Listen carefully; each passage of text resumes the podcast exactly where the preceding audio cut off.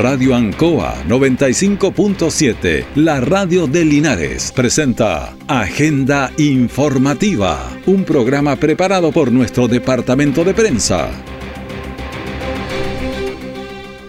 Muy buenos días, bienvenidos a Agenda Informativa de la Radio Ancoa, edición de este día viernes 20 de octubre del 23, cuando se inician los Juegos Panamericanos. Pero oficialmente, porque oficialmente ya se estaba jugando partidos, la ceremonia es hoy día. Bueno, pasamos a las informaciones de las últimas horas preparadas por nuestro departamento de prensa. Titulares para la presente edición. En Colbún Alto, dos trabajadores perdieron la vida tras caer de un poste de energía eléctrica. Hoy viernes y mañana sábado se vive la fiesta de la primavera 2023. Se inició el vagón de la televisión analógica en Chile, la que es reemplazada por la televisión digital. El detalle de estas y otras informaciones ya viene. Copago cero. ¿Copago qué? Copago cero. Es simple. Antes, las personas de FONASA DIE pagaban. Ahora, toda la red de salud pública es gratuita para los usuarios de FONASA. Sí, escuchaste bien. Atenciones, operaciones, radiografías, mamografías, endoscopías, todo. Todo. Copago cero. Pagas cero. Ministerio de Salud, Gobierno de Chile. Todo el acontecer noticioso del día llega a sus hogares con la veracidad y profesionalismo de nuestro departamento de prensa. Agenda informativa. Bueno, estamos en agenda informativa aquí en la radio ANCOA. Y vamos a conversar de inmediato, tomar contacto con el diputado Jaime Naranjo. ¿Cómo está, diputado? Gusto de saludarlo. Muy buenos días, un gusto saludarlo a usted como también a todas las personas que nos acompañan, Raúl.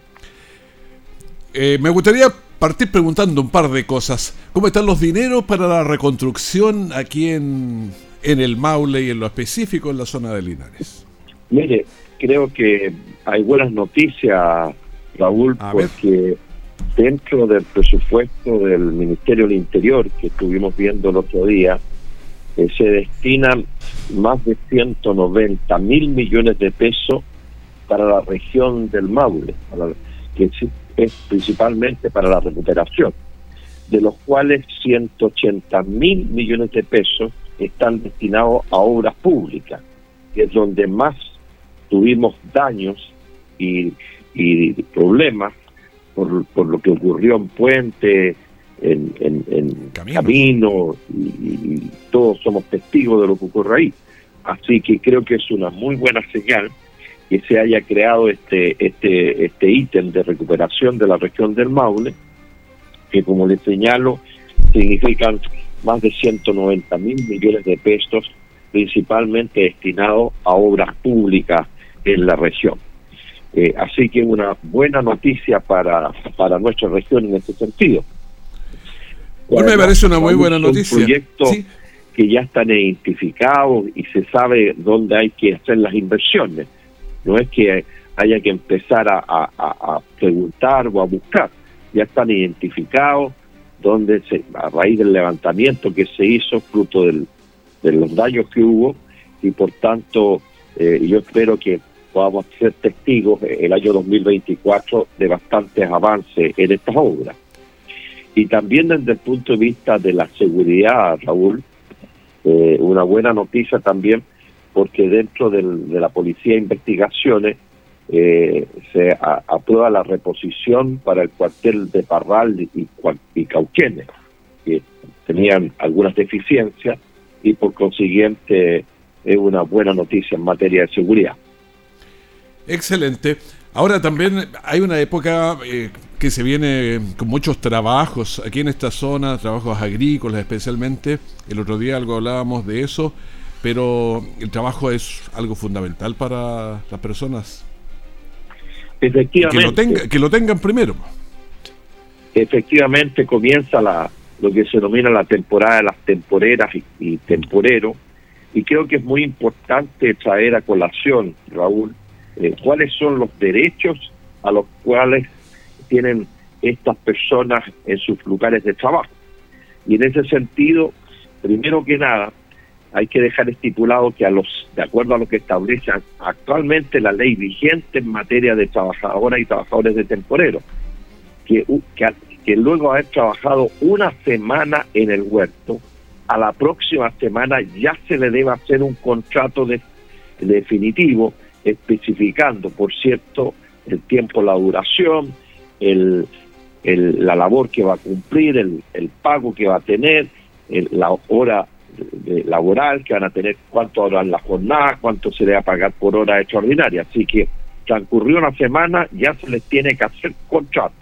Segundo, si este trabajador o trabajadora está a más de tres kilómetros de distancia entre su lugar donde vive y donde va a trabajar, tienen que ocurrir dos cosas. Uno, hay que ponerle locomoción pública, y cuando hablo de locomoción pública me estoy refiriendo a un bus, y darle colación en el huerto.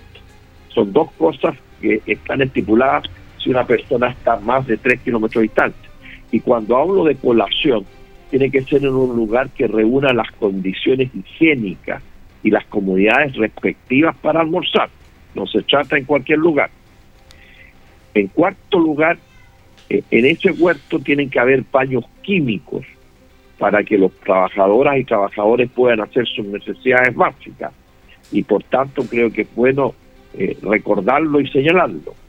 En quinto lugar, si es que se ha aplicado productos químicos en ese huerto, no se puede trabajar hasta transcurridas 24 horas después por todos los problemas de intoxicación que somos testigos en otras temporadas que han ocurrido porque se le hace trabajar a los a los empleadores, los empleadores hacen trabajar a los temporeros sin que hayan transcurrido estas 24 horas de normas sanitarias. Y después, si es que llegase a, llover un día en la jornada, solo pueden trabajar en un lugar que esté cubierto o bien si tengan un equipo especial para desenvolverse bajo la lluvia. Estas son las normas que están establecidas hoy día en términos de proteger los derechos de, de los trabajadores de temporada y por tanto lo que uno está pidiendo no es más que se cumpla la ley. Y en ese sentido, Raúl, valorar y reconocer que en algunos huertos efectivamente se cumplen todas estas normas legales. Lamentablemente, en otros se pasan a llevar y no se cumplen. ¿En porcentaje cuántos cumplen y cuántos no cumplen? Del orden de... Mire, yo diría que eh, es casi 50 y 50. Ya. ¿Mm? Pero, pero hemos estado ya en contacto con la inspección del trabajo para ir denunciando estas cosas. Porque ¿qué es lo que ocurre? Habitualmente los trabajadores, si hacen estas denuncias, son amenazados de ser despedidos y no se atreven a hacerlo. Y por eso que hemos estipulado de que las denuncias le he pedido yo a los trabajadores y trabajadoras de temporada que me hagan llegar las denuncias anónimas a mi oficina y con esos antecedentes anónimos eh, yo haré las denuncias respectivas en la inspección del trabajo para que así los trabajadores no corran ningún riesgo de ninguna naturaleza. Pero creo que hay que proteger a los trabajadores, hay que respetar su dignidad. Aquí no se está pidiendo ni más ni menos, se está pidiendo lo que la ley hoy día estipula y contempla. Estamos conversando con el diputado Jaime Naranjo sobre eh, las leyes de los trabajadores, pero también están trabajando bastante sobre el, el presupuesto de la nación. ¿Cómo va eso?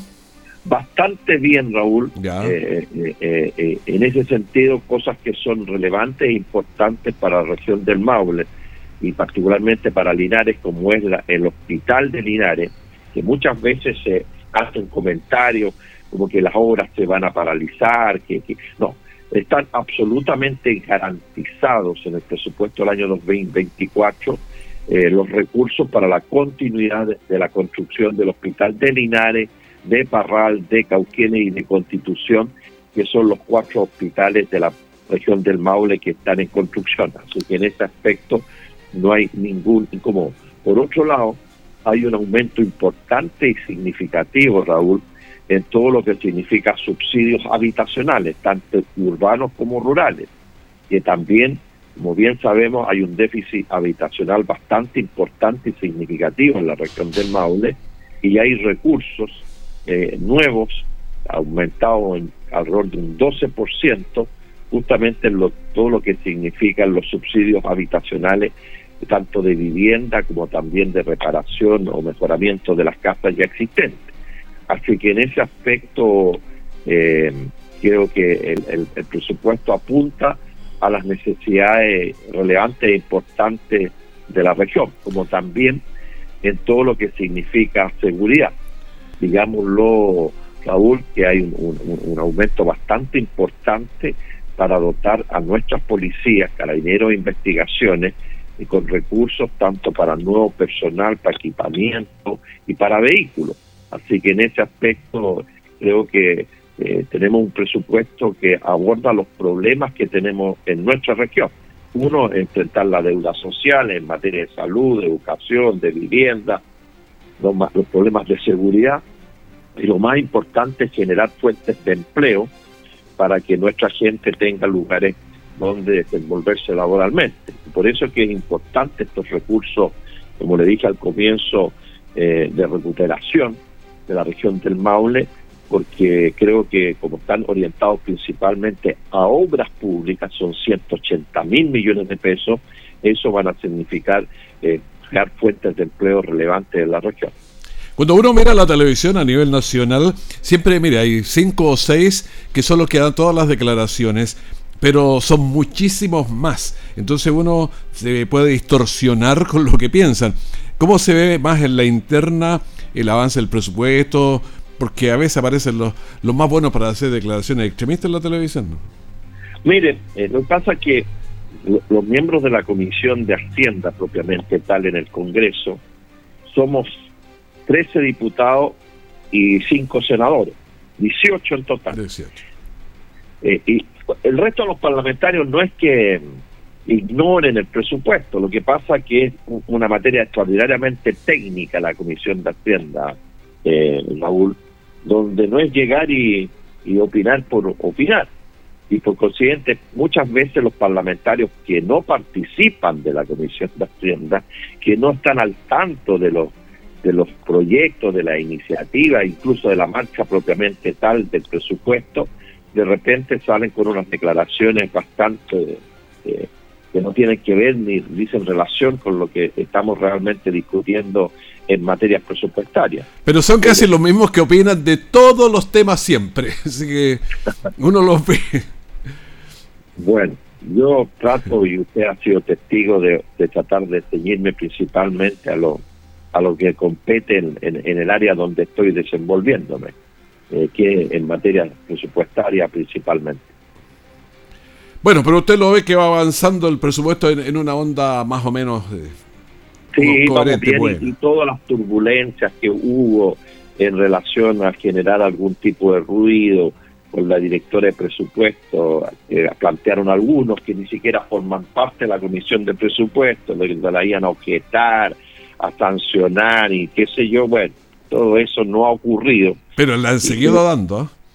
Sí, porque porque bueno, eh, es una manera de aparecer en los medios de comunicación que tienen algunos parlamentarios, pero, pero quienes hacemos el trabajo serio y responsable en la Comisión de Hacienda, tanto parlamentarios de gobierno como oposición, somos extraordinariamente mesurados eh, en nuestras declaraciones porque bien conocemos el trabajo que desarrolla ella en la dirección de presupuesto. Así que sabemos que ha cumplido una labor muy significativa e importante y por tanto le tenemos mucho respeto por la seriedad y su profesionalismo en llevar las finanzas públicas. ¿La guerra israelí con eh, Hamas nos va a afectar también? Por cierto que sí, y ya estamos sufriendo algunas consecuencias como el alza de los combustibles. Eh, eh, y yo espero, ojalá que podamos eh, contribuir desde nuestro país a la pacificación y a llegar a acuerdos de paz en unos territorios que normalmente y tradicionalmente están llenos de conflictos.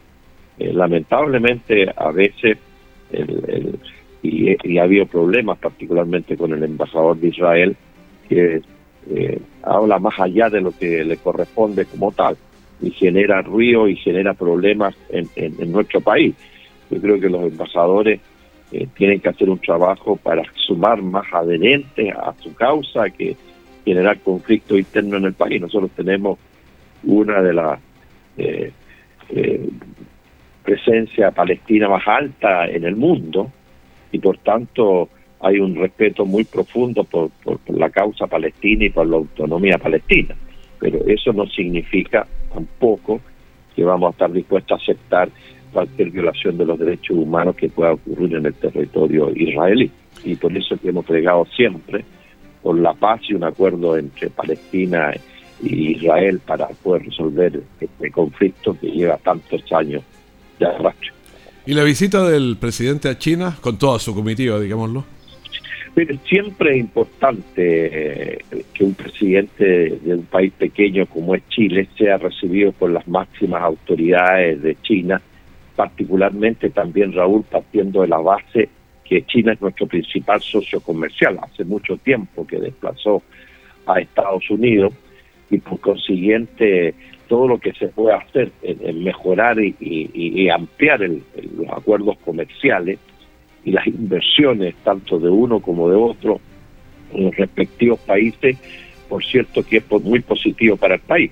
No se olvide que nosotros, particularmente en nuestra región del Maule, eh, que es una de las principales productoras de cereza eh, del mundo, parte importante de su producción, por qué no decir casi el 100%, va con destino a China.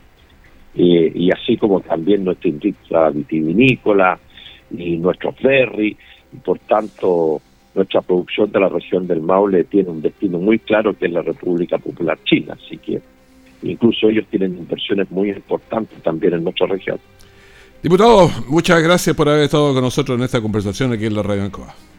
No, un gusto saludarlo, Raúl, y un saludo muy cariñoso a quienes lo escucharon y reiterarle a los trabajadores de temporada que estén muy atentos a los derechos laborales que se tienen que respetar en los lugares donde ellos trabajan y si no se cumplen esas normas laborales, que vayan a nuestra oficina a hacer las denuncias anónimas para poder yo presencialmente ir a fiscalizar eso y hacer las denuncias en la inspección del trabajo.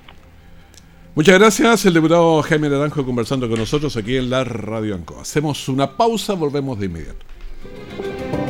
Arcatel Asociación Gremial de Canales Regionales de Chile, te informa que muy pronto cambiará la forma de ver televisión en nuestro país. Ya comenzó la transición de televisión análoga a digital y en pocos meses podremos disfrutar de una señal de televisión en alta definición y totalmente gratuita. Sé parte de esta nueva forma de ver televisión al alcance de todos. Adelantémonos al fin de la televisión analógica en Chile. Más información en tvd.cl.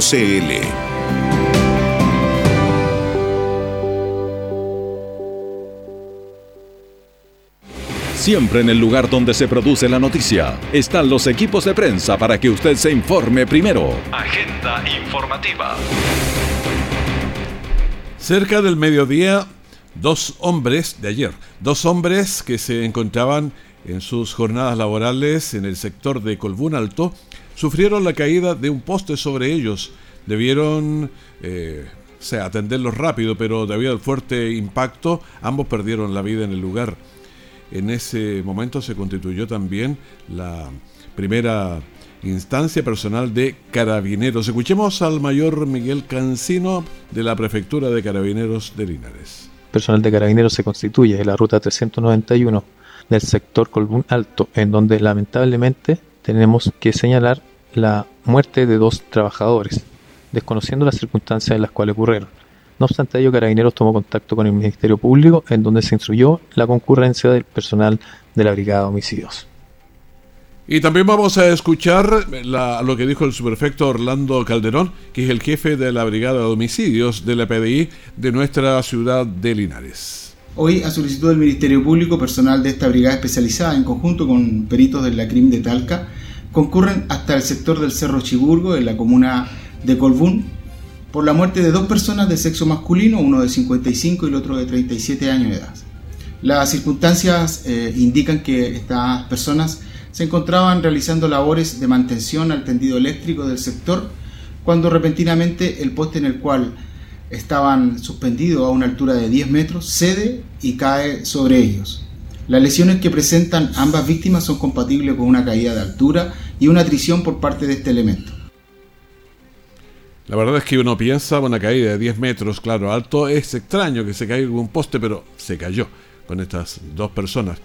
Las víctimas fatales fueron identificadas como JCGL de 55 años y IMNV de 37 años. La Fiscalía instruyó a la Brigada de Homicidios de la Policía de Investigaciones de Linares para investigar. Hasta el lunes o hasta el lugar llegó también personal de la Inspección del Trabajo para recopilar los antecedentes. La verdad es que es muy doloroso. Dos personas que salen de sus casas, están trabajando y no lleguen después, sino fallecidos. Dolor y un saludo a la familia. Hoy viernes y mañana sábado se vive la fiesta de la primavera, más de 30 comparsas con participación de juntas de vecinos, escuelas y mucho más para estas jornadas inolvidables. Entonces, hoy, a las 17 horas, inicia esta fiesta de la primavera 2023 en Linares y continúa mañana sábado desde las 15 horas. Dos días de una fiesta familiar con más de 30 mm, comparsas, hay reinas, reyes, en fin, todo lo que se hace en una fiesta y muchas novedades también. Escuchemos al alcalde Mario Mesa, que es el alcalde de Linares tenemos más de 30 comparsas, carros alegóricos, candidatos a rey, a reina, muchas juntas de vecinos, tanto urbanas como rurales, muchos establecimientos educacionales, municipales, particulares subvencionados. Vamos a terminar en ambas jornadas con show también, así es que quiero extender oficialmente la invitación una vez más para mañana viernes 20 de octubre, sábado 21 de octubre, a vivir una nueva fiesta de la primavera 2023. Bueno, en la fiesta habrá show con música, estará Revolución Somoza, música mexicana, la Sonora Palacio Junior, bueno, varios más. Escuchemos a Yangelo eh, Gutiérrez, representante de Dideco. El show vamos a partir en el escenario de la Alameda a partir de las 20 horas del día viernes, mismo horario día sábado. Para el primer día tenemos la presencia de Revolución Somoza, los Colores de Joy, que es un show infantil también dedicado para los niños. Vamos a cerrar con eh, los Sones de México. Para el día sábado el show estelar está a cargo de la Sonora Palacio Junior, que es el show estelar. Ellos van a tocar aproximadamente a las 22 horas. Bueno, habrá algunos cortes de calle, ya los hay, pero es inevitable para una fiesta de este nivel.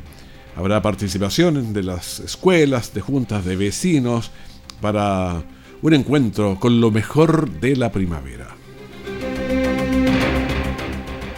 Seguimos entregando las informaciones. Cuesta entender cómo a veces las propias personas exponen sus vidas a situaciones pero de extremo peligro. Por ejemplo, una persona en su casa abrió la válvula del gas para inhalar eh, la sustancia. Bueno, Bomberos concurrió hasta este domicilio del sector norte de Linares para atender una fuga de gas que denunciaban los, vecinos. Lo insólito del caso que el mismo propietario de la habitación había abierto la válvula, según se dijo ahí, para inhalar la sustancia controladamente. Pero es un riesgo realmente tremendo. Escuchemos al teniente Francisco Flores de la Quinta Compañía de Bomberos de Linares.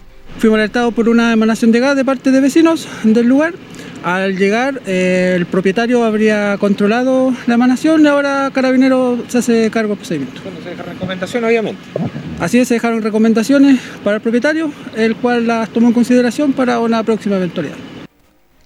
Bueno, había preocupación de los vecinos por la emanación de gas, pero la situación fue controlada por bomberos. Carabineros se hizo cargo del trámite administrativo, a ver qué fue lo que pasa y bueno, seguir profundizando este tema.